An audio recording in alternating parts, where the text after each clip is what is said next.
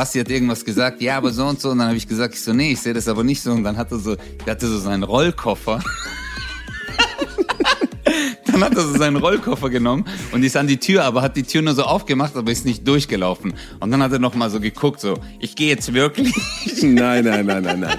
Die Geschichte ist anders, du Bastard, okay? Eins live. Bratwurst und Baklava. Mit Bastian Bielendorfer und Özcan Kosa. Ladies and Gentlemen, willkommen zurück zu einer neuen Folge Bratwurst und Baklava aus der Sendezentrale Köln, funke ich die Sendezentrale Karlsruhe, zu meinem Verbündeten, meiner kleinen Baklava Özcan Kosa. Hallo. Yo, good morning, Bastian to the Bielendorfer. What's up? How you doing? Everything is fine. So früh haben wir, glaube ich, noch nie aufgenommen, oder? Doch, haben, wir schon mal. neun? Natürlich haben wir Ja, aufgenommen. Und du hast voll rumgeheult, Alter. Ich hab, ich muss euch ganz kurz, ich muss euch ganz kurz, äh, ich habe Basti äh, einen Tag vorher geschrieben, hey Bro, können wir morgen vielleicht um 9 Uhr aufnehmen? Dann hat er gesagt, kannst du das nächste Mal bitte, hat er mir geschrieben, kannst du das nächste Mal bitte früher Bescheid geben. So richtig, so weiß. Weil er, Alter, keine Ahnung, Alkoholiker ist oder sonst irgendwas und bis 4 Ja, Uhr morgens seine Pulle runterleert. Und äh, ich soll ihm einen Tag, ein paar Tage vorher Bescheid geben, dass er eine Stunde früher aufwacht. Du kleine, du kleine. Ja, das, ja, du kannst dir gar nicht vorstellen, was für ein Aufwand das ist. Ne? Hier kommt ein ganzes Ärzteteam mit so einem Defibrillator, die schocken mich um 8.30 Uhr hoch, dann werde ich hier nackt an so eine Kachelwand gestellt, Ja. werde mit kaltem Wasser abgespritzt, dann kommen zwei Ärzte, die versuchen mich erstmal zu, zu reanimieren. Alles vor 10 Uhr sehe ich als körperlichen Missbrauch an. Das ist einfach nicht meine Welt. Ja. Ich bin da, ich bin da raus, weißt du, das ist Ja. einfach, ich, wirklich ist einer, nein, aber das ist jetzt kein Scherz. Also ich weiß, dass ihr jetzt die Augen verdreht, hier um 5 Uhr morgens aufsteht und so. Ich, ähm, ich, äh, sagen wir mal, in den letzten Jahren hat sich was bei mir geändert. Ich stehe jetzt auch deutlich früher auf als ganz früher. Da war es wirklich Katastrophe. Aber grundsätzlich bin ich jemand, der unter Frühaufstehen sehr leidet. Also ich kann das überhaupt nicht. Ich kann bis nachts 4 Uhr arbeiten, ist überhaupt kein Problem. Aber um 7 Uhr morgens, aber auch schon zu, zu Schulzeiten so. Ähm, es gibt ja auch total viele Untersuchungen dazu, ne, dass das physiognomisch für die meisten Menschen, also besonders in der Schulzeit, Kinder, dass Kinder um 7.30 Uhr morgens einfach auch noch nicht am Start sind, so. Die meisten Kinder. Ja. Aber du bist, du bist, Und, äh, du bist ein nachtaktiver Mensch, so gesehen. Äh, Voll, total. Also Okay. auch meine Bücher, also alle fünf Bücher habe ich nachts geschrieben, alle. Also Ja. ich kann mich nicht erinnern, dass ich irgendwas für ein Comedy-Programm oder für, ähm, für, ein- für ein Buch jemals morgens geschrieben hätte. Es gibt ja so Leute, die wachen morgens auf ähm, und, und haben so eine krasse Idee und setzen sich hin und so. Bei mir ist das komplett nicht so. Es gibt zwei Momente, entweder es ist nachts oder ich war duschen. Also ja gut, morgens nach dem Duschen zum Beispiel. Dann habe ich manchmal beim Duschen habe ich auch Ideen. Aber ich, Was bei dir? Beim Duschen hast du Ideen, du so, vielleicht sollte ich mal Seife verwenden. Wow, was für eine tolle Idee. wow, wie bin ich jetzt gerade drauf gekommen? Du, äh, bei mir ist so, ähm, also ich bin auch ein sehr nachtaktiver Mensch gewesen früher. Ich habe, ähm, auch wenn ich meine Sachen geschrieben habe oder mich auf Shows vorbereitet habe, habe ich immer nachts gearbeitet. Aber bei mir ist es der Grund, weil ich Ruhe brauche. Wenn ich tagsüber diese Ruhe habe, dann geht's bei mir auch tagsüber. Aber ich glaube, das ist einfach nur eine Einstellungssache. Also es ist so eine Programmierungssache, die du bei dir selbst vornehmen musst. Ähm, ich habe ja früher auch mal Nachtschicht gearbeitet, ich habe Frühschicht gearbeitet. Ähm, es, wenn du Leistung erbringen musst, dann machst du es auch. Also dann ist auch so, dass du irgendwann äh, deinen Körper dazu bringst. Es gibt ja wiederum eine Studie, jetzt wo du sagst, die haben eine Studie gemacht, dass ähm, Leute, dass es denen total schwerfällt, morgens aufzustehen, aber es gibt auch eine Studie, wo die jetzt zum Beispiel ähm, Leute, die jahrelang Nachtschicht gearbeitet haben, weil man ja auch sagt, dass sich die innere Uhr umstellen kann, die jahrelang Nachtschicht gearbeitet haben und immer gesagt haben, das ist für mich besser, die dann geswitcht haben, wieder in den normalen Rhythmus und dann haben sie ganz äh, sofort von selbst sind sie wieder in den normalen Rhythmus wieder rein. Also es war dann nicht so, dass sie gesagt haben, oh nee, ich, äh, ich kann nur noch Nachtschicht arbeiten. Ich glaube, es ist wirklich eine Einstellungssache, Basti. Also äh, wann, wann du leistungsfähig bist. Das ist es, aber es gibt halt so Sachen, glaube ich, zum Beispiel mein Schwiegervater, der hat bei ThyssenKrupp gearbeitet und der hat immer erzählt, er hat Wechselschicht gearbeitet. Mhm. Wechselschicht heißt eine Woche morgens, eine Woche abends. Weißt du, so, dass du teilweise nach Hause kommst, pennen gehst und wieder direkt zur Arbeit fährst. Ja, das hat mein Vater gemacht, immer. Und also 45 das Jahre. über Jahre. Und ey, ohne Scheiß, das ist, also da bin ich der festen Überzeugung, wenn man das arbeitsphysiologisch untersucht, also mein Schwiegervater hat das auch jahrelang gemacht, das ist nicht gut. Das ist einfach für den Körper nicht gut. Bro, da brauchst du keine Insgesamt Studie machen, Alter. Hier, frag einfach, äh, hey, Alter, jeder, äh, Bruder, also mein Vater hat Wechselschicht gearbeitet, aber dann gab's ja noch schlimmere. Es gab ja noch so Dreischichtarbeit. Dreischicht ist, du machst eine Woche Frühschicht, eine Woche Nachtschicht, eine Woche Spätschicht. Frühschicht, Nachtschicht, Spätschicht. Immer im Wechsel. Ja, es ist, Alle, nee, jede Woche ändert sich das. Natürlich kriegst du da halt mega Zuschläge, deswegen machen das die Leute auch. Ähm, aber äh, das, das ist am Ende Raubbau an deinem Körper. Da ja, das macht dich halt kaputt. Das macht und ich also wirklich äh, die Leute, die in Fabriken arbeiten und diese Schichtarbeit machen im Wechsel, ey, Hut ab, Mann. Das ist wirklich, also das ist wirklich, wirklich richtig hart. Aber man muss ja auch immer bedenken, dass sich das auch geändert hat. Also die Zeiten haben sich auch geändert. Leute haben ja früher unter ganz anderen Bedingungen gelebt, aber ähm, ja, aber es ist bis heute so, dass es Jobs gibt, wo du sagst, Alter, also natürlich, wir sprechen jetzt nicht von Leuten, die irgendwie Plastikflaschen in Bangladesch sammeln für drei Cent die Stunde oder so. Das gibt's in Deutschland nicht, aber es gibt auf jeden Fall Jobs, die Raubbau am Körper sind. Klar, vor 100 Jahren hat man die Leute, da hat man Kinder in Bergwerke geschickt und hat gesagt, hier, ey, du bist ein Meter groß, ne, jetzt äh, mach mal hier, äh, sammel mal irgendwie, keine Ahnung, Kohle mit der Hand ein und so. Ja, das und dann gab's halt auf einmal. Ja, heute gibt's Arbeitsrecht. Ja, heute gibt's halt so Menschen wie mich, die halt einfach von Natur aus klein sind. Deswegen braucht man die Kinder nicht mehr. Deswegen sagen die genau, Kinder, hey, der Östchen hat uns die Arbeitsplätze weggenommen. Genau. Kinder sind total enttäuscht, dass du jetzt da bist. Ja. Ein kleiner Mann, der arbeitsrechtlich ja. nicht äh, problematisch ist. Und Nein, aber ich bin überall gefragt, die, die grundsätzlich Ich bin überall gefragt, Bruder. Mhm. Bergwerke, auch so äh, Schneidereien mit meinen kleinen Händen. Alle wollen mich, Bruder. Ich werde werd nie arbeitslos, glaub mir. Das ist, äh, also zum Beispiel, man benutzt sich ja auch, um Marderlecks in Autos zu finden. Ne? Es ist ja oft so, dass Marder so in, in Autos kriechen und genau. so kleine, so Dinger durch. Und da kommt ja kein normaler Mensch rein, wo der Marder drin war. Aber man schickt dich dann mit so einer Grubenlampe auf dem Kopf in so einen neuen BMW 5er rein. Du wirst dann da so reingelassen. Ne, hast hinten so ein ja. Seil dran, damit man dich wieder rausziehen kann und dann suchst du diese Stelle in deinem Ich, ich mach das, das Modok, auch wenn, wenn Leute zum Beispiel Mäuse zu Hause haben, äh, die so, rufen gar keinen Kammerjäger. Ich gehe einfach ins Mäuseloch, pack die Maus an der Hand und sag, komm jetzt. du musst sie jetzt, jetzt, ausziehen. Ja, ey, du Bruder, musst sie jetzt raus, Bruder. Bruder, du musst ausziehen. Ey, kein Asyl hier, ey, ja. kein Bleiberecht. Alles cool, tut mir leid, Kollege, es gibt nicht. Nein, aber was man ja wirklich festgestellt hat in Bezug auf Schlaf, es gibt ein paar, wie soll man sagen, Irrglauben über Schlaf.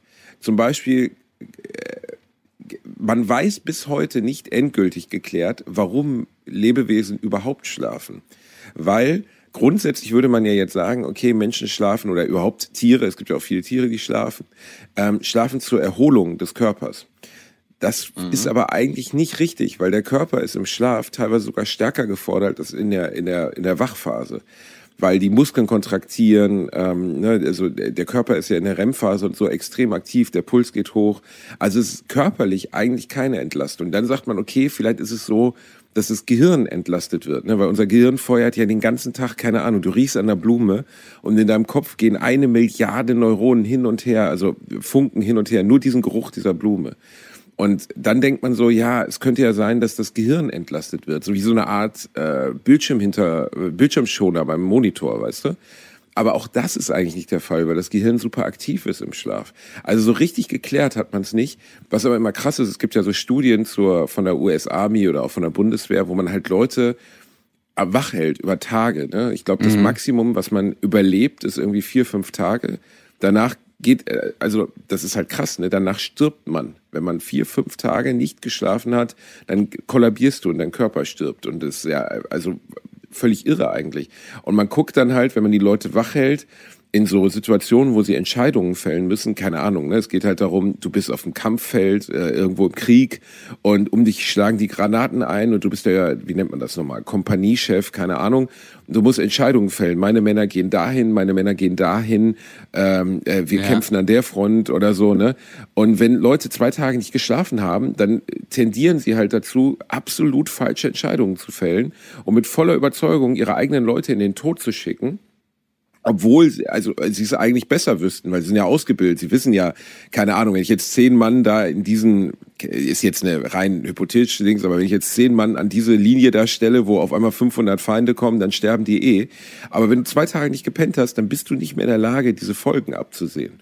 Und das sind so Tests, die man macht, um zu gucken, damit man die Leute im Kampf, in der Kampfsituation darauf vorbereitet, dass sie zu wenig oder gar keinen Schlaf ja. kriegen. Ja, das ist schon krass, Mann. Also das ist ja auch so eine, äh, Form, wo, wo, womit die Menschen halt auch gequält haben, ja, also oder halt genau. Informationen ja, äh, rausholen wollten bei den Geheimdiensten, dass sie die stundenlang wach halten. Da sind ja immer zwei Soldaten, die eine Person dann in die Mitte nehmen und immer im Wechsel mit der auf und ablaufen, so dass die die ganze Zeit wach bleibt. Das ist schon richtig heftig, aber äh, das stimmt. Ja, oder Musik, ne, laute Musik so. Da ja. werden Leute dann stundenlang mit heftiger, lauter Musik beschallt, dass sie nicht einschlafen können. Die hätten mal, die hätten den Leuten mal ein bisschen Bratwurst und Baklava vorspielen Absolut, sollen. Absolut, Alter. die Folteropfer gesessen, die hätten gesagt, ey, mega gut, gefällt mir richtig gut. Könnt ihr noch Folge, Alter, ich muss noch die neue Folge noch mal hören. Könnt ihr die noch anmachen? Ey, wir wollen dich foltern. Nein, macht noch Bratwurst und Baklava an. Das ja. ist richtig gut, danke. Aber ich glaube auch, dass der Schlaf, weißt du, äh, Schlaf, so wie du sagst, ist für den Körper jetzt keine Erholung an sich. Aber so wie du gesagt hast, ich glaube auch, dass halt um die ganzen ähm, äh, Eindrücke, die man hat, also im Hirn, glaube ich, um die erstmal zu verarbeiten, weil du nimmst ja den ganzen Tag Informationen auf und die müssen ja auch irgendwann sortiert werden. Und ich glaube, dass das äh, halt in der Nacht passiert. Aber zumal halt aber auch so, man sagt ja immer, Schlafen ist die beste Medizin. Und äh, das stimmt ja auch, dass der Körper halt äh, im Schlaf ähm, entgiftet. Das wissen ja auch so. Stoffwechselendprodukte werden ja meistens nachts ausgeschieden vom Körper. Deswegen schwitzt man auch relativ viel. Ja, ne, ja. ja weil, weil der Körper die, die Temperatur sinkt. Also, weil du hast ja nachts, hast du es gewusst, dass deine Körpertemperatur um ein Grad sinkt? Nee. Ja, also meistens sinkt dann die Körpertemperatur im Schlaf um ein Grad. Und äh, das ist halt äh, auch, damit du Energie sparen kannst im Schlaf. Und ähm, ja, die Wundheilung findet ja nachts auch statt. Äh, ist ja oft so, Alter, weil man macht ja, morgens wachst du auf, wenn du so voll krass erkältet bist. Und dann wachst du morgens auf und sagst, hey, heute fühle ich mich ein bisschen besser. Und das ist halt auch, weil die ganzen Wundheilungsprozesse im Schlafzustand viel besser, äh, äh, ja, ähm, wie sagt man, arbeiten können. Und äh, halt auch Organe und so besser arbeiten können in der Nacht und sich auch erholen. Digga, wir müssen auch überlegen, unsere Organe sind 24-7-Dinger. Dass du echt mal überlegst, dein Herz, seitdem du überhaupt, also schon im Mutterbauch fängt das ja an, arbeitet dieser Muskel. Jeden Tag. Überleg mal, alle anderen Muskeln chillen sich. Wenn du die ganzen Tag irgendwas, zum Beispiel auch Gewichte heben, okay, du kennst das jetzt nicht, aber wenn du jetzt den ganzen Tag ein Gewicht heben müsstest, irgendwann kannst du halt nicht mehr, weil der Muskel an Arsch geht. Aber dein Herz schlägt die ganze Zeit. Das ist schon ein Wunderwerk. Äh, das, also jetzt mal ohne Quatsch, ne? Das ist ja, wenn du mal drüber nachdenkst, dass es, wenn das nur einmal aussetzt, bist du am Arsch. Ne? Dann ist also, ja. oder wenn es unregelmäßig wird. Nur wenn es nur einmal unregelmäßig wird, bist du hast du ja schon Herzkammerflimmern. Ja. Das heißt, das muss ja nicht nur die ganze Zeit arbeiten, sondern es muss auch die ganze Zeit verlässlich sein. So. Und das ist halt schon auf jeden Fall ein Wunder. Und das gleiche ist ja auch im Herz, äh, im Gehirn. So, ne? Also wenn du mal drüber nachdenkst, wie, zum Beispiel, ich fand das bei Alles steht Kopf von Pixar, hast du den gesehen? Mit den Gefühlen, also Wut und so, die im Kopf eines Menschen ablaufen. Hast du den, äh, so einen Animationsfilm, hast du den mal gesehen? Nee, habe ich nicht gesehen. Solltest du mal gucken, ist der beste von Pixar meiner Meinung nach. Der ist mhm. wirklich schön. Da geht's halt darum, dass in deinem, ist natürlich Quark, dass in deinem Kopf so verschiedene Emotionen sitzen, Wut, Trauer, Glück. Und die sind repräsentiert durch kleine Männchen die sich miteinander so gesehen die ganze Zeit streiten und darum, wer jetzt die, die Steuerung deines Körpers übernimmt. Und dann, das ist so die Grundstory. Und irgendwann gehen die halt weiter in das Gehirn und das Bewusstsein rein. Und da sind all deine Erinnerungen als so goldene Kugeln gesichert. Als so mhm. riesige Regale, bis zum Horizont nur Regale voll mit Erinnerungen. Krass. Und das ist natürlich eine schöne Repräsentation davon, wie deine Erinnerung theoretisch, wie man sich das vorstellen könnte, ist natürlich Quatsch. Aber der Grundgedanke, dass in diesem Ding auf deinem, auf deinem Hals jede Erinnerung deines Lebens gespeichert ist. Ne? Also das ist ja alles da. Krass. Und dass du nur nicht auf alles Zugriff hast, das ist ja schon verrückt. Und dass du, und das, worauf du Zugriff hast, also wie viel, allein wie das funktioniert, weißt du, das ist halt ja nicht wie Bilder, also da sind ja keine Karteikarten in deinem Kopf, sondern da sind halt ganz, ganz Milliarden, über Milliarden Neuronen, die, sag mal jetzt, du denkst jetzt an einen schönen Tag, den du mal mit deiner Family verbracht hast oder einen schönen Tag in der Schulzeit oder ja, so. Ja. Ne? Dann ist das ja, allein der Prozess, dass du jetzt gerade an etwas denkst, also dein Bewusstsein, Özcan, wie du dich jetzt im Kopf selber hörst oder so. Du, keine Ahnung, du denkst jetzt an einen Tag im Phantasialand. Mhm. Dann kommen ganz viele Bilder in deinen Kopf und die sind ja irgendwo gespeichert in diesem Kopf. Und das ist ja total irre, dass das so funktioniert. Ja, eigentlich ja, hast und, du ja äh, so viele, so viele Speicherkarten im Gehirn, Alter. Wenn du das mal vergleichst. Ein bisschen so, ja. Ja, wenn du das echt mal vergleichst, wie viele Speicherkarten du in deiner Festplatte hast, in deinem Kopf. Ey, was wir uns alles merken können. Also, äh, wie viele Bilder, wie viele Eindrücke, wie viele Reaktionen, weil du lernst ja auch von Kind auf. Alles, was du, äh, als Kind weißt du noch nicht, hey, wenn ich auf eine Herdplatte lange, dann ist es äh, vielleicht nicht so gut. Aber das ist jetzt zum Beispiel ein Ding. Und irgendwann ist es halt so, dass du so viele Sachen, wie öffne ich eine Schublade, wie öffne ich, also das, was autonom ist irgendwann, auch so gehen. Wir denken ja gar nicht drüber nach. Ja, also das sind ja auch so Sachen, wo du dann sagst, linkes Bein, rechtes Bein, linkes Bein oder ist ein Stein, du denkst ja nicht drüber nach, oh, ich muss jetzt mein Bein höher heben oder da kommt jetzt eine Stufe, sondern es sind alles Automatismen, die stattfinden und so im Background laufen. Und das sind ja alles abgespeicherte Daten. Und ich habe mal gehört, dass die Kapazität deines Gehirns, die umfasst ja, da müsste man, ich glaube, Millionen Computer zusammenschließen und würde nicht mal diese äh, Kapazität erreichen, was du in deinem Kopf hast. Das ist schon unglaublich. Das, äh, das stimmt, die Arbeitsgeschwindigkeit von Computern ist mittlerweile höher. Ne? Also die Menge an, an, wie soll man sagen, Abläufen, glaube ich, die ein Computer, so ein Supercomputer bewältigen kann. Aber die Menge an Speicher, die Menge an, an, an, an Informationen, die speicherbar ist im Gehirn, das kann man ja immer wieder sehen, wenn Leute so, ähm, wie nennt man das nochmal, äh, Savant-Syndrom. Also es gibt so ein paar auf der Welt, die haben so eine Art Insel-Superbegabung. Ne? Mhm. Da gab es einen, der hieß Kim Peek zum Beispiel, der lebt nicht mehr. Der konnte sich nicht alleine die Schuhe zumachen. Also der war im weitesten Sinne körperlich und geistig schwer behindert. Der konnte aber unfassbare Mengen an Informationen aufnehmen. Kim Peek ist so vor zehn Jahren oder so gestorben. Also der war so ein mhm. kleiner Typ mit grauen Haaren. Der hatte immer seinen Vater dabei, weil der wirklich also einfach im weitesten Sinne jemand war, der nicht alleine leben konnte. Der konnte aber innerhalb von zwei Stunden ein Telefonbuch lesen muss ich mir vorstellen, das Kölner, es gibt ja heute keine Telefonbücher mehr, aber das Kölner Telefonbuch, da stehen eine Million Menschen drin. Der konnte das lesen, äh, und zwar wirklich so, du musst dir vorstellen, er hat da drauf geguckt, die Seite weitergeblättert, Seite weitergeblättert, Seite weitergeblättert. Der hat auch zwei Seiten gleichzeitig lesen können. Ja. Und äh, völlig irre, der war die Vorlage für äh, Rainman mit Dustin Hoffman, wo der ja auch so Fähigkeiten hat, die, sagen wir, überirdisch sind. Du schmeißt irgendwie 5000 äh, Streichhölzer auf den Boden und er sagt die genaue Zahl. Sowas konnte Kim Peek wohl auch. Und der hat halt das Telefonbuch gelesen, zwei Stunden lang, hat, hat das weggelegt und hat ihm gesagt, äh, keine Ahnung, Martha Brown, wo wohnt die, welche Telefonnummer? Und er konnte es dir sagen. Und zwar aus dem Stand heraus. Also das Gehirn hatte alle Informationen, die da drin waren, gespeichert. Ja, und, aber dieses, ähm, dieses Savant-Syndrom, was du gerade gesagt hast, das passiert ja bei ein paar Leuten auch später. Also es gibt zum Beispiel einen Typ, der war nach einer Schlägerei, ist jetzt wahre Geschichte, der war nach einer Schlägerei ein Mathe-Genie. Oder ein anderer Typ ist äh, hingefallen, Basti, und äh, konnte danach äh, auf einmal voll krassen Instrument spielen und komponieren.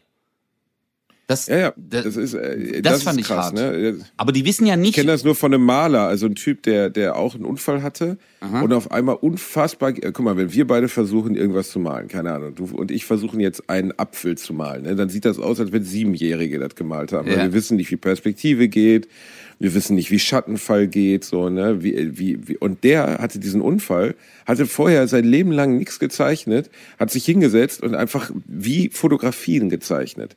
Und das ist ja krass, weil das bedeutet, bedeutet ja nichts anderes als diese Fähigkeiten sind da. Also deine, mhm. dein Gehirn, mein Gehirn, alle Gehirne, die wir haben. Natürlich ist jeder unterschiedlich leistungsfähig und jeder ist unterschiedlich intelligent. Aber die grundsätzliche Fähigkeit, etwas Übermenschliches zu schaffen, ein Telefonbuch auswendig zu können nach einer Stunde oder so, die ist theoretisch da. Wir haben nur keinen Zugriff darauf. Ja, aber das. Und, äh, aber überleg mal, wie krass das für die Leute ist. Überleg mal, du fällst hin und auf einmal du so, ich kann jetzt Cello spielen. oder oder du, du, du, du hast eine Schlägerei. Guck mal, wie krass es ist. Du hast eine Schlägerei und danach bist du ein Mathe-Genie. Du erkennst auf einmal, und das ist ja auch das, äh, du erkennst auf einmal Strukturen da drin oder eine Logik einfach. Ey, wenn die das rausfinden, ich glaube, wenn die das entschlüsseln, dann, Alter, dann beginnt das Zeitalter der Hyper-Intelligence People so. Weil, ey, ja. Alter, wenn nach jeder Schlägerei du ein Mathe-Genie, jeder Türke für Mathematiker. Alle werden so, Bruder, was Algebra, ja? Algebra, Bruder, komm mal her jetzt. Und dann bam, bam, bam, bam, gib ihm. Das ist schon. Gib ihm. Gib ihm, das ist echt interessant. Das Krasse ist ja, dass man davon nicht sehen kann. Ne? Also zum Beispiel Einsteins Gehirn. Einstein ist, glaube ich, 1955 gestorben.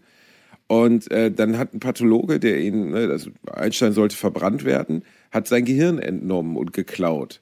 Weil mm -mm. er der Meinung war, man darf dieses Gehirn nicht verbrennen. So ein Bastard. Und äh, ja, schon. Also natürlich, ne, über, das ist nicht gerade charmant, das über den Willen von jemandem hinweg zu machen. Thomas Harvey hieß der, glaube ich, der Typ. Mhm. Und äh, der hat das Gehirn geklaut, entwendet, hat das so in Formaldehyd eingelegt und dann auch untersucht. Und irgendwann, glaube ich, ich weiß nicht mehr genau, wie es war, aber er hat es dann zurückgegeben oder man hat ihn irgendwie entdeckt und das Gehirn ist dann auch noch bestattet worden. Aber man hat das Gehirn vorher untersucht, weil man sich natürlich gefragt hat, wie kann ein Mensch solche, also erstens war Einstein nun mal extrem intelligent und ja, zweitens hat er Gedanken gehabt, die halt niemand vor ihm gehabt hat. So, ne? ja. Also das zu versuchen, E, e gleich mc Quadrat ist ja so die große Formel, die wir beide niemals, also nicht mal annähernd verstehen werden, was das am Ende heißt. Das ist einfach nur die Verkürzung einer unglaublich langen Formel. Ja. Und ähm, äh, die auf diese Gedanken zu kommen. Und dann hat er sich halt gefragt, ist an diesem Gehirn von außen zu sehen, irgendwas Besonderes? Ist da irgendwas verdickt? Ist da irgendwas, irgendeine Region krasser ausge, ausgestattet als bei normalen Menschen? Und da war halt nichts. Einstein hat offensichtlich einfach in einem Bereich seines Gehirns war in der Lage, sagen wir mal, struktureller besser zu denken als alle Menschen vor ihm. Klar, vielleicht hat er auch, der hat wahrscheinlich auch mal Quatsch gedacht. Er, er, hat auch seine Fehler gehabt und so, aber trotzdem ist ja beachtlich. Also man würde jetzt vielleicht denken, was weißt du, in einem Comic wäre eine Figur, die besonders klug ist, hat dann immer so einen Kopf, der so eine Kuppel ist und dann guckt das Gehirn so oben raus, weil das Gehirn halt doppelt so groß ist wie bei normalen Menschen. Ja. Aber das ist es ja nicht. Ne? Besonders kluge Menschen haben ein Gehirn, das genauso aussieht wie das von besonders blöden Menschen. Und trotzdem sind sie halt in der Lage, irgendwas mehr damit zu machen. Insgesamt ist es halt irre, was das Gehirn kann. Ne? Also es ist ja immer so die Relation von Körpergröße zu Gewicht letztlich. Ja, da, da habe ich schon abgekackt, Alter. Hast du, äh, glaubst du so, äh, wie, wie, würdest du dich einschätzen, so intel intelligenzmäßig? Wie würdest du dich einstufen? Äh, ja, weil, also ich habe mal einen IQ-Test gemacht. Und wie viel war der? In meinem Studium. Richtigen IQ-Test, nicht den. Spielt das eine Rolle? Ja, natürlich. Sag doch mal. IQ-Tests haben, ja, IQ-Tests haben eh eine hohe Unschärfe von 15 nach oben und 15 nach unten. Ja, ja, okay. Jetzt red nicht um den heißen Brei herum. 131. Maruk, du bist so richtig Standard und machst die ganze Zeit einen auf. Du, bist, du denkst die ganze Zeit, du so, guck mal, ich habe schon gemerkt, als du gesagt hast, ich habe einen IQ-Test gemacht und äh, weil das ist jetzt ein richtiger IQ-Test, kein standardisierter und ich so, wie viel hattest du? Und du so, und als du gesagt hast, ja, ist das jetzt so wichtig, habe ich gemerkt, okay, Maruk, der hat entweder richtig abgekackt bei dem IQ-Test oder ist einfach nur Standard, weil hättest du eine gute Position erreicht, dann wärst du jetzt so, du so, hey Digga, 140, und ähm, ja. Hä? Gut. Ich habe 131. Ja, ich weiß, meine ich ja. Also wärst du höher, hättest du auf jeden Fall das gleich von. Wie höher? Also höher ist, also IQ 131 ist schon nicht so schlecht. Ja, ich habe auch mal einen IQ-Test gemacht. Der ging eineinhalb ja. Stunden. War zweistellig oder? Nee, 100, 143. Du lachst, aber ich habe wirklich einen IQ-Test mal gemacht und der war bei 143. Und hat Sonja Zietlow die Show dann ausgestrahlt? Ja, oder, guck. Ähm, Motto, hör mal zu, Basti. Du bist der mit 36.000 Euro bei Wer wird Millionär, okay? Und guck mal, wenn du jetzt so guckst, 131. 32.000 Mann, der nicht auf sein Gehirn zugreifen darf. 131 mal, äh, also 131. Solche Leute haben meistens 36.000. Meistens. meistens. 32.000, verdammt nochmal. Achso, noch, noch weniger Scheiße. ja, guck, weil es näher an die 31 geht. 100, 143. Du befindest dich bei 130 schon im Bereich, also der, der IQ ist ja als Glockenkurve verteilt, ne? Also mhm. bei 100 ist die Glockenkurve am höchsten und bei 130 befindest du dich schon im Bereich, wo es nur noch zwei Prozent der Bevölkerung betrifft. Deswegen glaube ich das auch nicht. Aber wenn du bei 143 liest, dann ist es mir natürlich eine, ist mir eine Ehre, überhaupt mit, mit dem großen mit, deutschen natürlich. Wissenschaftler und Allgemeingelehrten, Özcan Kosa, überhaupt. Weißt du was, wenn du abkratzt, werde ich dein Gehirn auch entnehmen. Wäre ja, das, wird, das fände ich geil. Aber weißt du, was ich interessant finde? Interessanterweise sind ähm, die Unterschiede, diese sozialen Unterschiede, die Menschen machen aufgrund von Bildung, äh, dass sie sich höher sehen als Leute, die äh, vielleicht keinen Zugang zu Bildung hatten. Also ähm, das Leute. Bildung und IQ sind ja zwei Sachen, die. Nee, nee, nicht von nicht äh, weg, weg von IQ. Also ich, ich, ich rede jetzt gerade von sozialen Standards. Das zum Beispiel, mir ist es aufgefallen, dass äh, Leute, die jetzt zum Beispiel äh, studiert haben oder ein Abitur haben, etc., immer so runterblicken auf die Leute, die jetzt zum Beispiel nur einen Hauptschulabschluss haben oder keine Ahnung, nur einen Realschulabschluss, dann sagt man immer so, oh mein Gott, wie du, du hast Ja, nicht aber das ist eine sehr verallgemeinigende Aussage. Du kannst ja nicht sagen, alle Abiturienten gucken auf alle Hauptschüler herab. Das ist ja, ja das ist ja, nee, aber man man stuft, guck mal, nein, es geht um die sozial gesellschaftliche äh, um das gesellschaftliche Ansehen, das du hast, wenn du studiert hast und wie wenn du ganz normal gearbeitet hast, aber es spricht ja es äh, es macht ja keinen Unterschied, ob du wirklich intelligent bist oder ob du vielleicht nicht äh, die Möglichkeit ergriffen hast oder deine Interessen wo ganz anders lagen.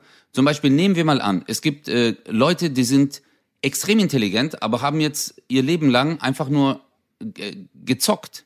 Ja, das waren einfach Gamer und sind dann irgendwann haben die angefangen Spiele selber zu programmieren, sind mega intelligent, aber sind vielleicht Hauptschüler, weil die gesagt haben, Alter, das juckt mich nicht, was ich da lerne. Ah oh mein Gott, was, was soll ich jetzt mit Bio, mit, weißt du, die haben so ein Interessengebiet und das ist dann für die äh, so total wichtig. Aber im äh, gesellschaftlichen Punkt heißt es dann immer, ja gut, äh, Hauptschüler, äh, weißt du. Aber obwohl der Typ etwas, äh, ja, ein gewisses Interesse hat und sich darauf äh, richtig fokussiert hat und das sein Lebensinhalt war.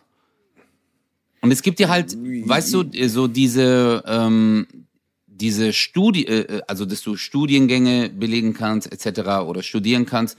Viele hatten ja keinen Zugriff darauf. Aber es gibt ja auch. Genau, aber das ist ja ein Unterschied zwischen Zugang zu Bildung. Ne? Und das ist ja das Wichtige. Also Gesellschaft muss Zugang zur Bildung schaffen für alle Schichten. Es darf halt eben nicht der Julian mit dem Papa mit dem Autohaus sein, der es zur Uni schafft. Guck mal, mein Großvater zum Beispiel, das hat jetzt nichts damit zu tun, dass er mein Großvater war, aber mein Großvater war ein ziemlich gebildeter Mann so. Mhm. Aber der kam aus einem sehr armen Elternhaus und er lebte in einer Zeit oder ist aufgewachsen in einer Zeit, als der Zugang zu Bildung auch mit Geld zu tun hatte. Und mein Opa hat sein Leben lang darunter gelitten, dass er kein Abitur machen konnte. Ja. Weil sein, also der konnte nur bis äh, es gab damals so Mützen. Man hat in der, also 1930 hat man Mützen getragen, um zu zeigen, in welcher Klasse man ist. Wow, echt Und, jetzt? Ja äh, gut, in der Zeit war es ja immer normal, dass man irgendwas anhaben musste, um zu sehen, äh, zu wem man gehört. Ja, also es war fick dich. Es war jedenfalls ähm, grundsätzlich so, dass man, dass man, nein, aber als wenn du in der Oberstufe warst, hast du eine bestimmte Mütze getragen. Das hat er mir als Kind immer erzählt. Ich muss ehrlich sagen, ich krieg's nicht mehr zusammen, welche Farben und so. Mhm. Und er hat immer die, die Jungen, damals waren ja Jungs- und Mädchenschulen, das war ja nicht gemischt, äh, beneidet, die diese Klasse erreicht haben. Also eine äh, Abiturklasse. Damals hieß das anders, Matura, ich weiß nicht mehr genau. Und ähm, er hatte aber die wirklich, es war absolut klar, er kann nur bis er 16 ist zur Schule gehen, obwohl er fünf Sprachen sprach, obwohl er Violine gespielt hat und obwohl er sich für alles interessiert hat. So, ne? Mhm. Trotzdem konnte er nur bis zu diesem Alter. Das ist heute ja schon ein Stück weit anders geworden. Ne? Das ist nicht mehr so extrem wie früher. du kannst heutzutage theoretisch, egal aus was für einem Elternhaus du kommst, dein Abitur machen, du kannst ein Studium machen, du bekommst BAföG, es gibt diese Förderung. Das ist aber jetzt Quatsch, so zu tun, als wäre der Zugang für alle gleich. Das ist er natürlich nicht, weil wenn du aus einem Elternhaus kommst, wo deine Eltern halt sagen, ey, äh, du musst jetzt hier mit, weiß ich nicht, 13, äh, 14 schon im Betrieb mitarbeiten und äh, Abitur ist nicht so wichtig und du musst jetzt das und das und das machen. Oder du kommst aus einem Elternhaus, das sich komplett vernachlässigt und sagt, Bildung ist scheißegal. Kein Kind mit 13 sagt, ja, ich will unbedingt mein Abitur machen und Arzt werden, sondern es ist ja auch immer eine Inspirationsfrage. Es ist immer, dass jemand zu dir kommt und sagt, hey, guck mal, hier sind die Möglichkeiten. Und äh, dass diese Möglichkeiten für alle gleich sind, stimmt. Der Zugang zu diesen Möglichkeiten ist aber nicht für alle gleich. Das ist anders als bei meinem Großvater. Bei dem war von vornherein klar, das und das kannst du nicht machen, weil deine Eltern haben kein Geld. Und, nee, mir äh, ging's, das finde ich mir, schon hart. Ja, äh, mir ging es aber mehr um diesen Punkt, dass man sagt, äh, wenn du einen gewissen Beruf ausübst, bist du, hast du halt eine viel größere gesellschaftliche Akzeptanz, äh, wie wenn du zum Beispiel einfach nur am Band arbeitest ja, obwohl du ja trotzdem äh, zum Funktionieren dieser Gesellschaft beiträgst. Aber man sagt dann, ähm, ja, das sind eher so die Denker, ah, die sind höher eingestuft, die machen den und den Beruf. Ach, du bist einfach nur ein kleiner Arbeiter. Ah, deine Meinung ist jetzt nicht so wichtig, weil, pff, ey, mein Gott, du hast einen Hauptschulabschluss, arbeitest in der Fabrik. Verstehst du? Also diese Unterschiede, die, die du, also das, was du mitbringst, was du beruflich äh, machst oder je nachdem halt, für was du dich damals entschieden hast, äh, trägt halt auch noch dazu bei, dass äh, das Gewicht deiner Aussage wird auch noch damit gemessen, was für ein Background du hast.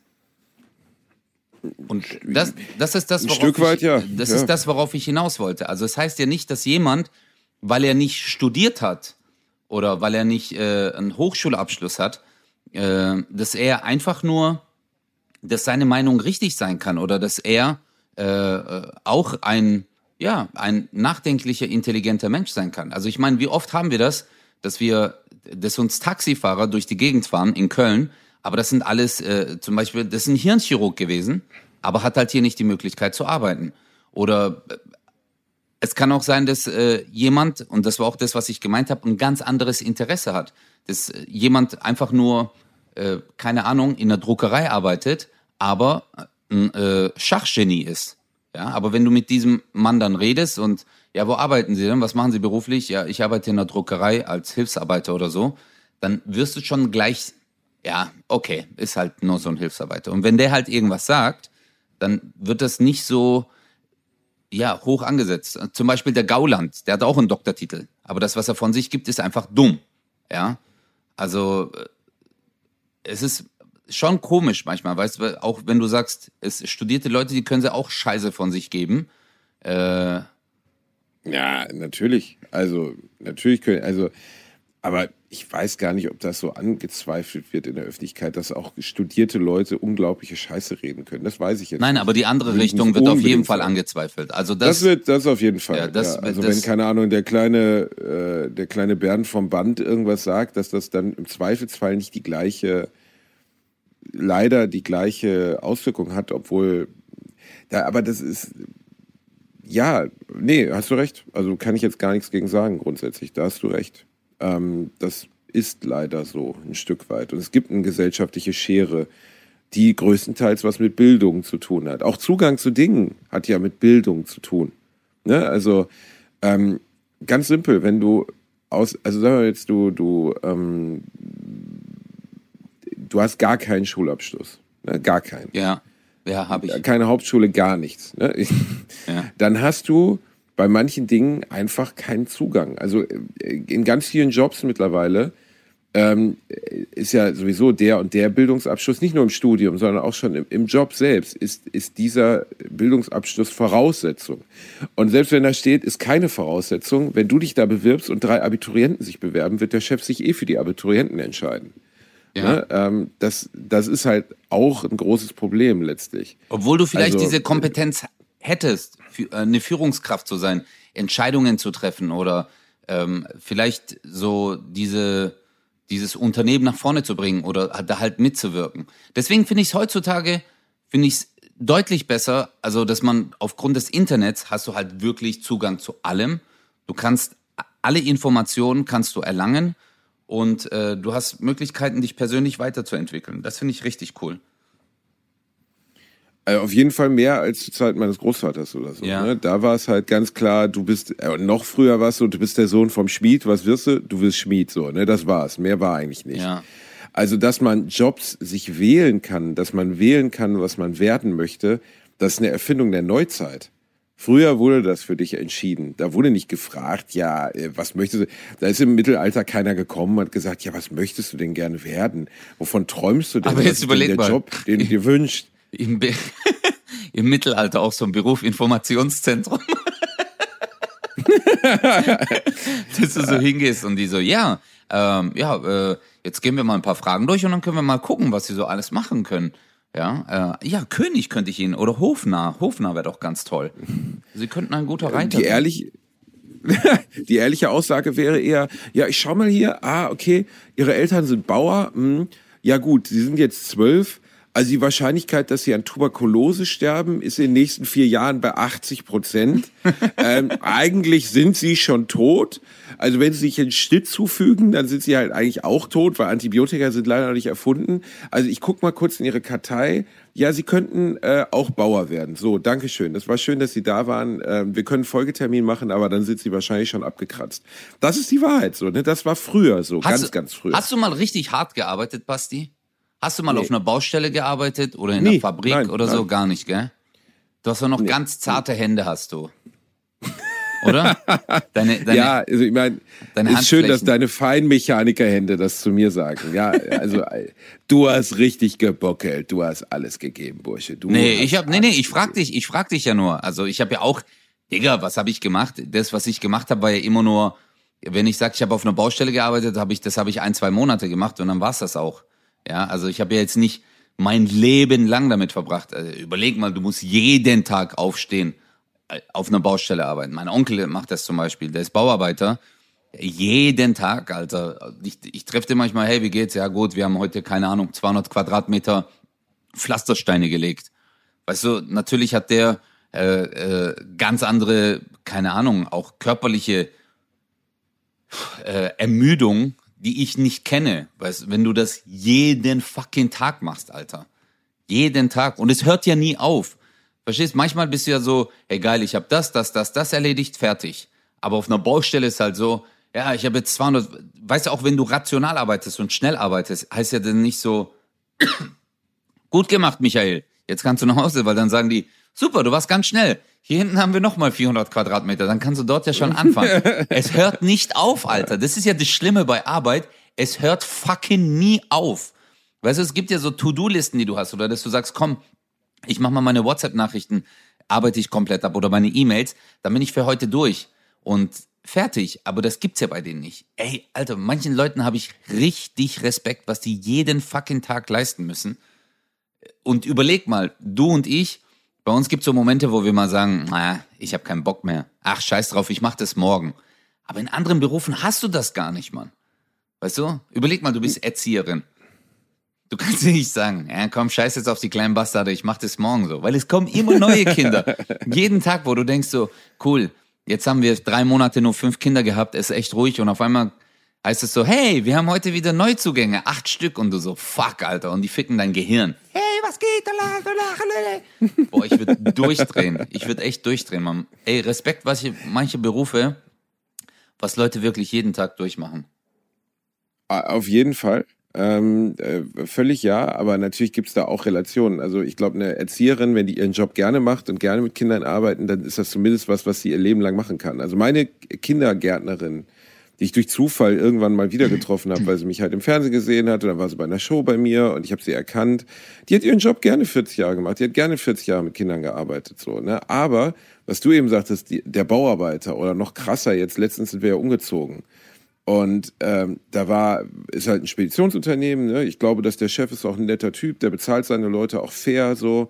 Ähm, ja. äh, die machen ihren Job an sich gerne. Aber Alter, die schleppen halt trotzdem dein Haus in ein anderes Haus. Das ist und zwar so alles, hart, Digga. alles. Ne, die äh, und ich stehe da so wie so ein Arschloch, weißt du, Kartoffelbasti. So, ähm, ja, äh, ich habe ihnen hier Kaffee gemacht und ich habe auch ein paar Muffins hingestellt und die so, äh, war es Arbeit, ne? Und dann kommen die rein und sagst, soll ich ihnen bei der Waschmaschine helfen? Denkst du, da tragen jetzt halt vier Leute deine Waschmaschine in den dritten Stock. Hast du Aber da gar kommt nicht halt einfach so ein geholfen? Typ. Hast du Doch, gar nicht ich so hab schon angepackt? geholfen, aber die wollen, nein, die wollen nicht, dass du hilfst. Du störst halt einfach, weil du kannst ja eh nicht mit denen mithalten. Und dann bindet sich halt so ein Typ, so ein Bändchen an seinen Kopf, buckelt diese 50 Kilo schwere Waschmaschine auf seinen Rücken und trägt die hoch wie so ein Ochse. Und du stehst halt daneben und denkst so, Alter, mach, mach das nicht, ey, nimm dir Zeit. Ohne Scheiß, wenn wir heute nicht um zwei Uhr fertig sind, dann sind wir halt um sechs fertig, gar kein Problem, ne? Ich habe nichts vor heute, ne? Und dann siehst du diese Typen, die diesen Job machen, ein, zwei, wir sind mit diesem Unternehmen schon mal umgezogen. Und zwei von den äh, Jungs, die da gearbeitet haben, habe ich auch wiedererkannt. Also die haben vor acht Jahren unseren Umzug auch schon gemacht. Und klar ist es auch Technik, ne, Sachen zu tragen, so, ne, du trägst eine Sache entweder gut für deinen Rücken oder schlecht für deinen Rücken. Aber am Ende ist es halt auch einfach abartige Arbeit. Also so eine scheiß Waschmaschine tragen, jeden Boah, Tag, Alter, Alter. Du hast doch auch schon mal, du hast doch auch schon mal Freunden geholfen beim Umzug. Dann bist Digga. du drei Tage im Arsch, wenn du denen geholfen Ich hast. war der Typ, der immer, wenn jemand irgendwas hatte, ich war immer am Start. Ich war immer. Kumpels sind umgezogen, ich war da. Ich habe manchmal mehr getragen als der Typ. Das hat mich auch mal voll oft angekotzt. So ein Kumpel hat mich mal gefragt, so, ey, äh, äh, Özcan, hast du vielleicht Zeit am Wochenende und so, ich zieh um und ich so, ja klar, Bro, gar kein Problem.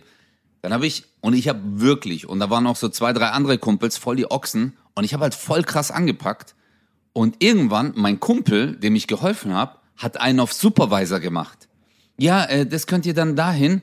Und dann irgendwie beim zehnten Mal, wo ich wieder reingelaufen bin, habe ich gemeint, hey Morok, bevor du jetzt hier einen auf, äh, ich, ich koordiniere das Ganze jetzt mal, pack mal selber an, du Bastard, Alter, weißt, weil wir sind jetzt nicht deine Mitarbeiter. Das finde ich bei manchmal, bei manchen Leuten voll krass. So. Du willst, du hilfst denen, aber dann denken die sich, ja, jetzt habe ich ja genug da, jetzt mache ich selber gar nichts. So ganz raffinierte. Aber ich bin immer einer, der anpackt. Also auch bei Umzügen von Freunden, Bekannten, ich bin da immer mit dabei. Mir macht das auch nichts aus, weil ähm, Ja, aber am nächsten Tag spürst du das, ne, dass du das gemacht hast. So. Ja, und dann stell dir mal natürlich. vor, das ist dein fucking Job jeden Tag, so, ne? ja, ja. Und äh, das ist halt, also das könnte ich mir, ich habe dann abends auch mit den Jungs noch ein bisschen gesprochen, habe so gedacht, Alter, das wäre so das aller, allerletzte auf der Welt, was ich jemals machen wollen würde.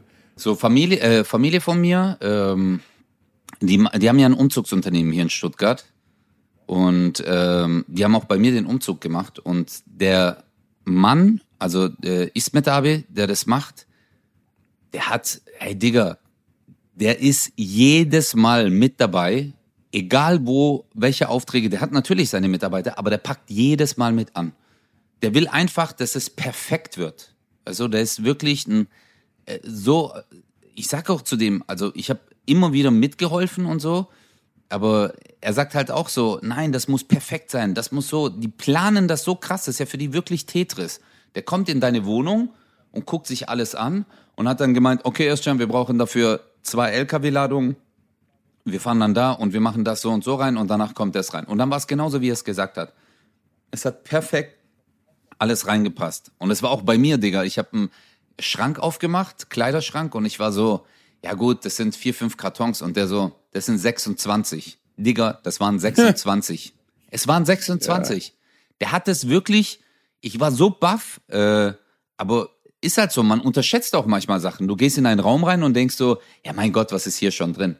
Und dann sind da Kartonfüllungen, wo ich mir denk, hey, ich habe nur einen Schrank. Wie passen da zwölf Kartons? Wenn du die zwölf Kartons äh, neben den Schrank aufstellst, dann sind das vier Schränke. Aber es kommt aus einem Das ist Schrank. wirklich so. Ich blick das nicht, Alter. Ich, ich verstehe das nicht. Diese Logik, keine Ahnung. Aber vielleicht auch, weil es halt anders aufgehängt ist. Weißt du, Klamotten hängen ja aufgehängt nebeneinander. Aber wenn du die halt faltest, haben die ein anderes Volumen wahrscheinlich. Keine Ahnung, Alter. Und du kannst ja nicht Klamotten so. nehmen halt einfach extrem viel Platz auch weg. Ne? Das Ja. ist einfach so. Wenn du vier Winterjacken in Karton packst, ist halt Karton voll. So, ne?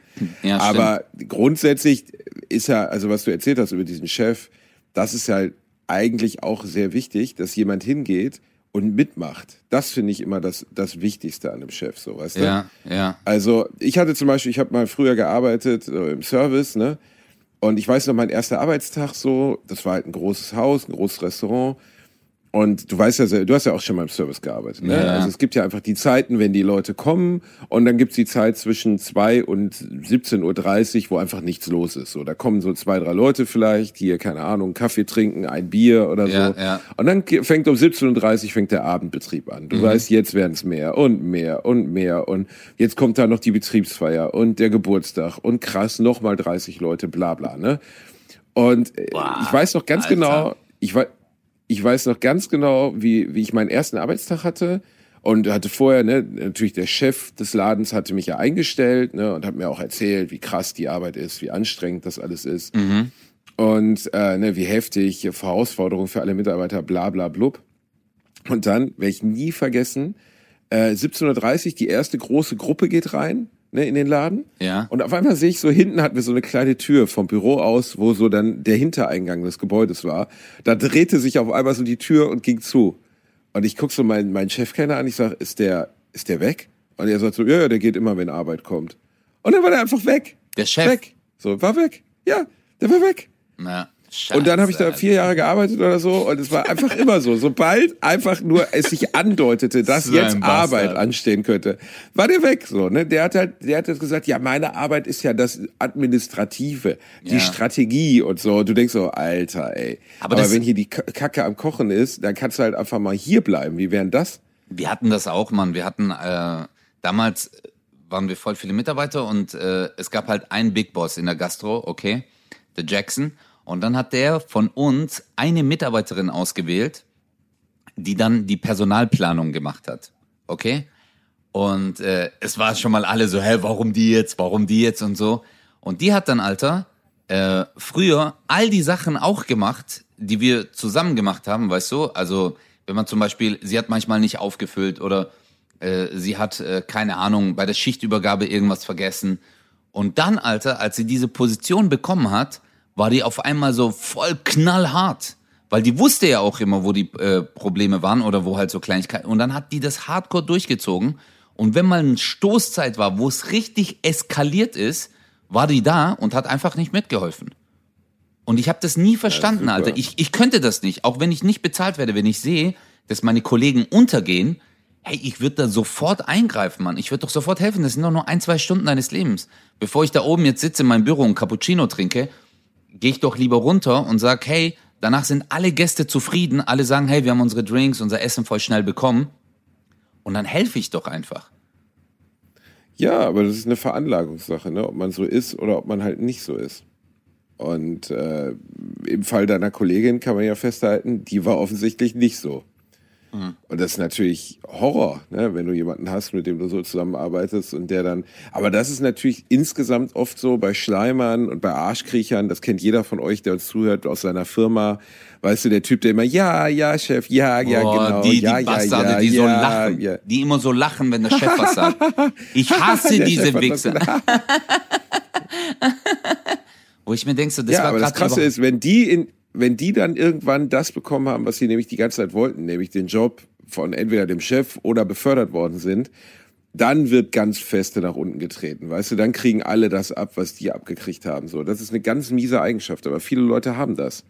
Ne? Also so im Sinne von, ich jetzt, wo ich die Fähigkeit habe, räche ich mich an der Welt, so. Und das ist ein ganz, ganz schlechter Zug als Mensch. Ja, aber ich, ne? ich denke mir auch immer so, ey, warum, warum könnt ihr nicht einfach der Mensch bleiben, der ihr seid? Weißt du, oder warum muss man sich verstellen von einem Chef? Also äh, klar, politisch und strategisch äh, guckt man dann, dass man dem einen äh, gefällt oder dass es dem zu. Aber ich denke mir so, ey, wenn der Typ ein Arschloch ist, dann zeig ihm doch, dass er ein Arschloch ist. Ja. Und äh, ich, ich könnte mich da gar ja, nicht. Ja, aber dadurch machst du es dir natürlich schwerer, ne? wenn du es ihm zeigst. Du ja. machst dir natürlich leichter, wenn du eine Grubenlampe nimmst und so einen Arsch kriegst und da ein schönes Badezimmer einrichtest. Oh, und ganz ehrlich, auch aus unserem Bereich, also das, was wir tun, äh, da kann ich dir auch ganz ehrlich sagen, die, also jetzt nicht hinter den, weil wir sind ja als Comedians sind Einzelkämpfer, ne? Aber in den Firmen, mit denen wir arbeiten, Fernsehen, Live-Produktion etc., ist es ganz oft so, dass die krassen Arschkriecher sind die, die am Ende dann, weißt du, Karriere machen, wo es dann heißt, ah, der ist gerade befördert worden, der ist jetzt da Leiter bei dem, bei dem Team und so. Und du denkst so, der, Der Penner, Ja, du, aber- der nie einen Scheißdreck getan hat. Aber nie. man, man muss ja auch unterscheiden. Es gibt die, die sich krass erarbeitet haben, wo sie jetzt sind. Aber dann gibt's halt auch manche, das stimmt, absolut, die dann halt so hardcore to the pain ist. Die haben so ein Abo bei, äh, bei, äh, bei der Olivenölproduktion hier. Äh, weißt du, weil die schmieren sich morgens, nehmen die immer so zwei Liter Olivenöl und schütten das erstmal so über ihren Körper. So richtig, die so, heute werde ich so richtig geil Arsch kriechen. Und dann siehst du schon so, hey, wo ist denn der hin? Und dann hörst du schon so. Und dann so, da kommt gerade irgendwo ein Geräusch. Es ist so irgendwo, äh, ähm, Herr Meier, ist das in Ihrem Arschloch? Ah, ja, ja, ja, ja, ja, ja. Äh, da ist gerade äh, der, der Michael und der ist gerade richtig in meinem Arschloch drin. So, warte, warte, warte, warte. Ja, super, ja, ja. Jetzt haben wir den Oberkörper schon mal drin, die Beine fehlen noch, aber sagst du, und dann hörst du so aus dem Arschloch so, du bist der beste Chef, du bist der allerbeste. Deine Witze sind so lustig. Deine Witze sind so lustig. Boah, ey, ich, ich weiß nicht, Mann. Also ich bin da, du hast recht, ich, manchmal bin ich echt glücklich, dass wir so eine One-Man-Show sind, wo du halt auch so einfach alleine auf die Bühne gehst und äh, ja, du musst niemanden in Wir den müssen Arsch uns sehr selten, wir müssen sehr selten Leuten in den Arsch kriechen, sehr Ja. selten. Und mir fällt das auch sehr schwer, weil ich, ich weiß nicht, ich kann das halt nicht. Also und man sieht es auch meinem Gesicht an. Also wenn ich mich ekle vor jemandem oder den Scheiße finde, ich bin super schlecht, Leute zu belügen ähm, über meine Meinung. ne? Es gibt ja so Leute, die hassen dich und die lächeln dir trotzdem ins Gesicht und geben dir die Hand. Und ich bin echt so jemand, der extrem darunter leidet. Meine Frau merkt das immer sofort, wenn ich jemanden nicht mag. Dann kann ich dem auch gar nicht in die Augen gucken. Dann gucke ich immer so zu Boden, weil ich das einfach nicht hinkriege, weißt du? Das ist eigentlich eine blöde Eigenschaft, weil es ja, meine Frau wird zu jemandem, den sie nicht mag, meistens noch freundlicher, so übertrieben freundlich, ne? Und so, dass die Person denkt, ach, das ist ja nett, ne? Das ist so super, ne? Und ich kann das gar nicht. Also mir, ist- mir merkt man das, wenn ich jemanden ablehne, sofort an und ich muss ja mit mir kämpfen und so, oh, ganz schrecklich. Ja, du bist sowieso, du bist Aber sowieso, Alter, immer so eine beleidigte Leberwurst, Alter. Du sowieso, Alter. hey Leute, wir haben uns letztens äh, gezofft mit Basti, aber wir hatten eine Meinungsverschiedenheit und wir waren so in einem Raum. Das war die beste Geschichte so. Basti hat irgendwas gesagt, ja, aber so und so. Und dann habe ich gesagt, ich so, nee, ich sehe das aber nicht so. Und dann hat er so, der hatte so seinen Rollkoffer. Der hatte seinen Rollkoffer und stand so in dem Raum und ich saß und wir haben so miteinander geredet und irgendwann hat er gesagt, kann ja, man gut, bei dir ja oft nicht unterscheiden, ob du sitzt oder ja, stehst. das war ja auch egal, aber dann hat der Basti so seinen Koffer gepackt und hat dann gesagt so, ich gehe jetzt. Und dann, dann hat er so seinen Rollkoffer genommen und ist an die Tür, aber hat die Tür nur so aufgemacht, aber ist nicht durchgelaufen. Und dann hat er noch mal so geguckt, so, ich gehe jetzt wirklich. Nein, nein, nein, nein, nein. Die Geschichte ist anders, du Bastard, okay? Wir hatten eine Meinungsverschiedenheit. Das mit dem Rollkoffer ist wahr, aber weißt du, wie es war? Du so, ja Mann, Basti, ich kann das nicht, ich kann das nicht. Und dann habe ich gesagt so, schrei mich bitte nicht an. Und du so, ich schrei dich überhaupt nicht an. Nein, Ich sag, nein, du schreist kann- mich an. Doch, du schreist mich an. Das kam Und das ist okay. Wenn ich weiß, du musst es loslassen, du musst ein bisschen schreien, das tut dir bestimmt gut, dann fühlst du dich besser, aber ich gehe jetzt mal raus. Du gehst jetzt nicht raus. Alter, bleib doch hier, bleib doch hier, bleib doch hier, wir klären das, wir klären das. Warte, und jetzt kommt das Allerbeste. Und ich setz mich wieder so leicht oder so, so leicht auf die Kante von einem Sofa. Aber er hält, wieder, sich, ne? er hält sich noch an seinem Du, Rollkoffer fest. Er hält sich noch an seinem Warte, warte, Rollkoffer warte, fest. warte. Aber jetzt kommst du, kleiner Bastard, der gerade zu mir gesagt hat, nee, nee, komm, bleib hier, wir klären das, wir klären das jetzt, ne? Dann sag ich was und du, du stehst auf und sagst, du gehst jetzt. Und ich so, was? Du schmeißt mich jetzt raus, nachdem du mich gerade zurückgeholt hast? Da, woll, da wolltest du, Pisser, mich allen Ernstes rausschmeißen, nachdem du mich fünf Sekunden vorher reingebeten hast, dass ich auf keinen Fall gehen soll. Basti, das, das ist. war das Allergeilste. Kennst du das? Kennst du das, wenn so eine Katze eine Maus fängt? Verstehst du? Aber sie nicht essen will. Einfach nur so fängt und die Katze, will- die Maus will dann so weg und dann packt die Katze die wieder so und sagt so, bleib jetzt hier. Das ist einfach so dieser Modus. Ich habe ich hab ganz kurz diesen Move gemacht, so, du kannst jetzt gehen, aber jetzt setz dich noch mal hin. Und ist dir aufgefallen, du hast gemacht, was ich dir gesagt habe.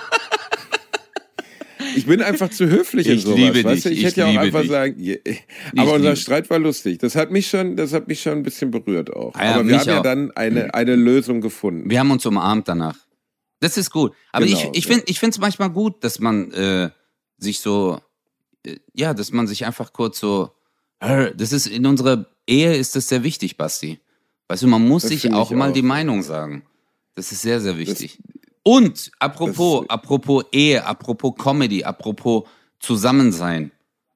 wir, wir müssen uns äh, auch nochmal bedanken, Basti. Das ist sehr, sehr wichtig, weil ähm, äh, wir haben ja mit euch auch eine Ehe und Gott sei Dank haben wir mit euch keinen Streit, noch nie gehabt, weil genau. äh, ja, ihr habt uns äh, so krass supportet, Alter, beim Deutschen Comedy-Preis. Ey, das war unglaublich. Also ähm, wir haben so positive Rückmeldungen bekommen und danke nochmal an alle, die für uns gewotet haben äh, für die äh, für den besten Comedy Podcast. Also wir haben laut Grafik waren wir die Zweiten, wo ich ja schon allein nur, dass wir nominiert waren, war ja für mich schon so wow. Äh, da war ich schon hin und weg. Aber dass wir ja so unter den engeren, äh, wie sagt man da? In der engeren Auswahl, Auswahl, genau, dass wir in der engeren Auswahl waren, das äh, hat mich richtig berührt, Mann. Leute, vielen, vielen Dank, Alter. Ihr seid echt die Besten. Äh, danke für euren Support. Äh, danke das für die. Das kann ich nur unterschreiben. Vielen, ja, vielen Dank. Für die Duracell Supporters.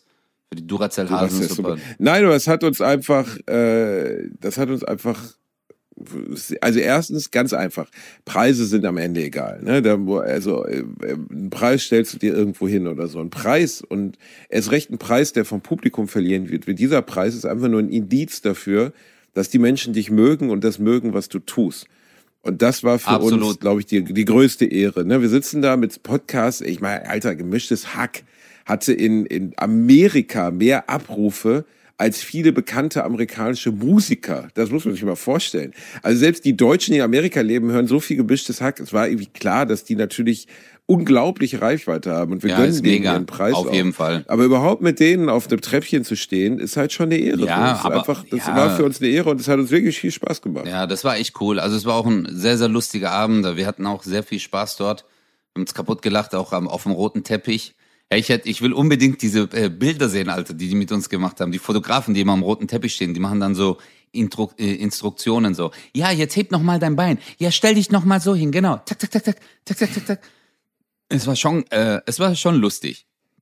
Es war echt funny. Ja, es war, ja, du kannst sowas aber besser als ich, das darf man nicht vergessen. Ne? Also das, Ach, du bist da viel lockerer. Ich fühle mich bei so, doch, doch, doch.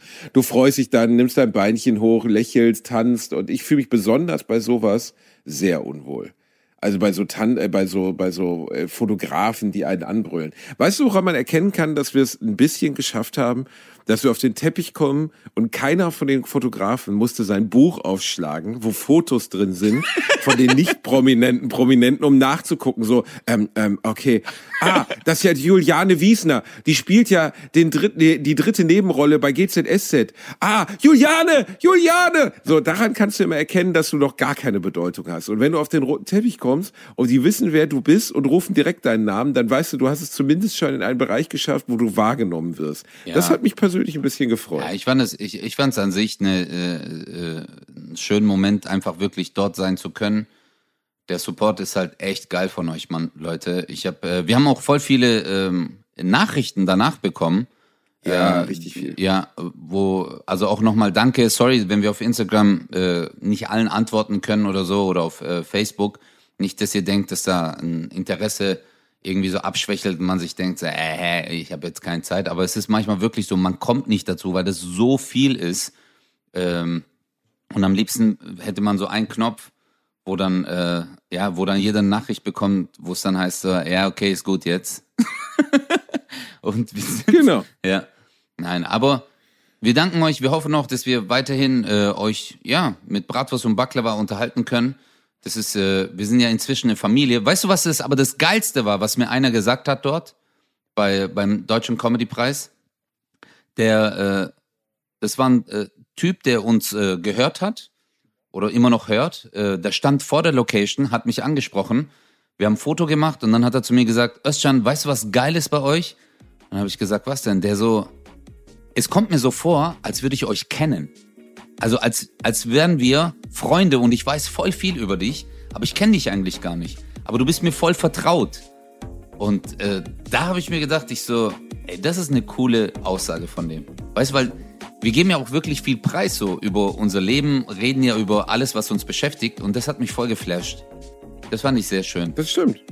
Das finde ich auch sehr schön. Das ist sehr schön. Und der junge Mann hat ja das Glück, er nimmt die Erdbeeren mit, also so gesehen die positiven Anteile deiner Persönlichkeit, ja. ne, die Gags, die du machst, die sympathischen Teile, aber er muss sich nicht auf eine Ledercouch von dir anbrüllen lassen. Das ja. ist doch der wirkliche Vorteil. Ähm, absolut. Entfernte Freundschaft zu Özcan Kosa ist das, was ich absolut, jedem Menschen raten Absolut. Und jetzt nimm das deinen Rollkoffer. Bratwurst und Baklava. Jetzt nimm deinen Rollkoffer und verpiss dich einfach, okay?